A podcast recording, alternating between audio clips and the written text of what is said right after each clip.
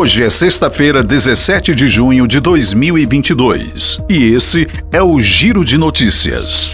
O Conselho de Administração da Petrobras autorizou nesta quinta-feira um novo aumento no preço do combustível. A decisão foi tomada em reunião extraordinária, mas não ficou determinado o tamanho do aumento nem a data de anúncio do reajuste. A alta no valor deve ser só para o diesel e pode ultrapassar os 10%.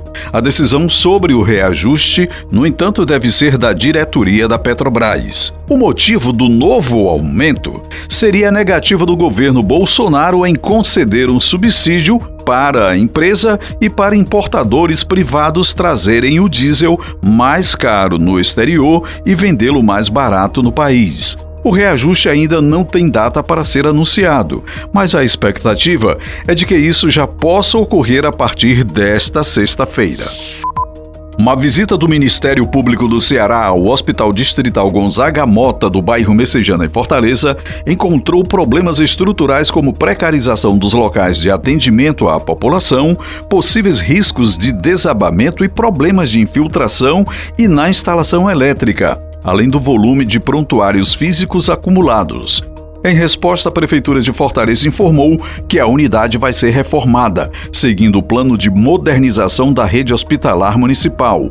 O hospital, que realiza pronto atendimento obstétrico 24 horas, vai ganhar nova estrutura física para qualificar o atendimento materno-infantil. A renda per capita domiciliar entre os 40% mais pobres na Grande Fortaleza foi de R$ 156,61 no primeiro trimestre deste ano, quando considerados apenas os rendimentos do trabalho formal ou informal, segundo o estudo do Observatório das Metrópoles na comparação com o quarto trimestre de 2021, quando essa renda média per capita chegava a R$ 178,36. A queda foi de 12,1%.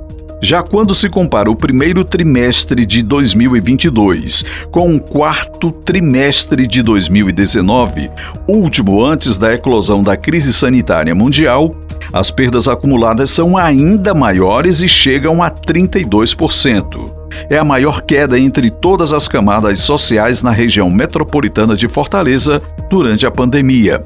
Naquele trimestre, a renda média per capita domiciliar entre os 40% mais pobres era de R$ 231,50 com a produção de Igor Silveira e sonoplastia de André do Vale. Para mais informações, acesse gcmais.com.br. GC Mais, o portal de notícias do Grupo Cidade de Comunicação.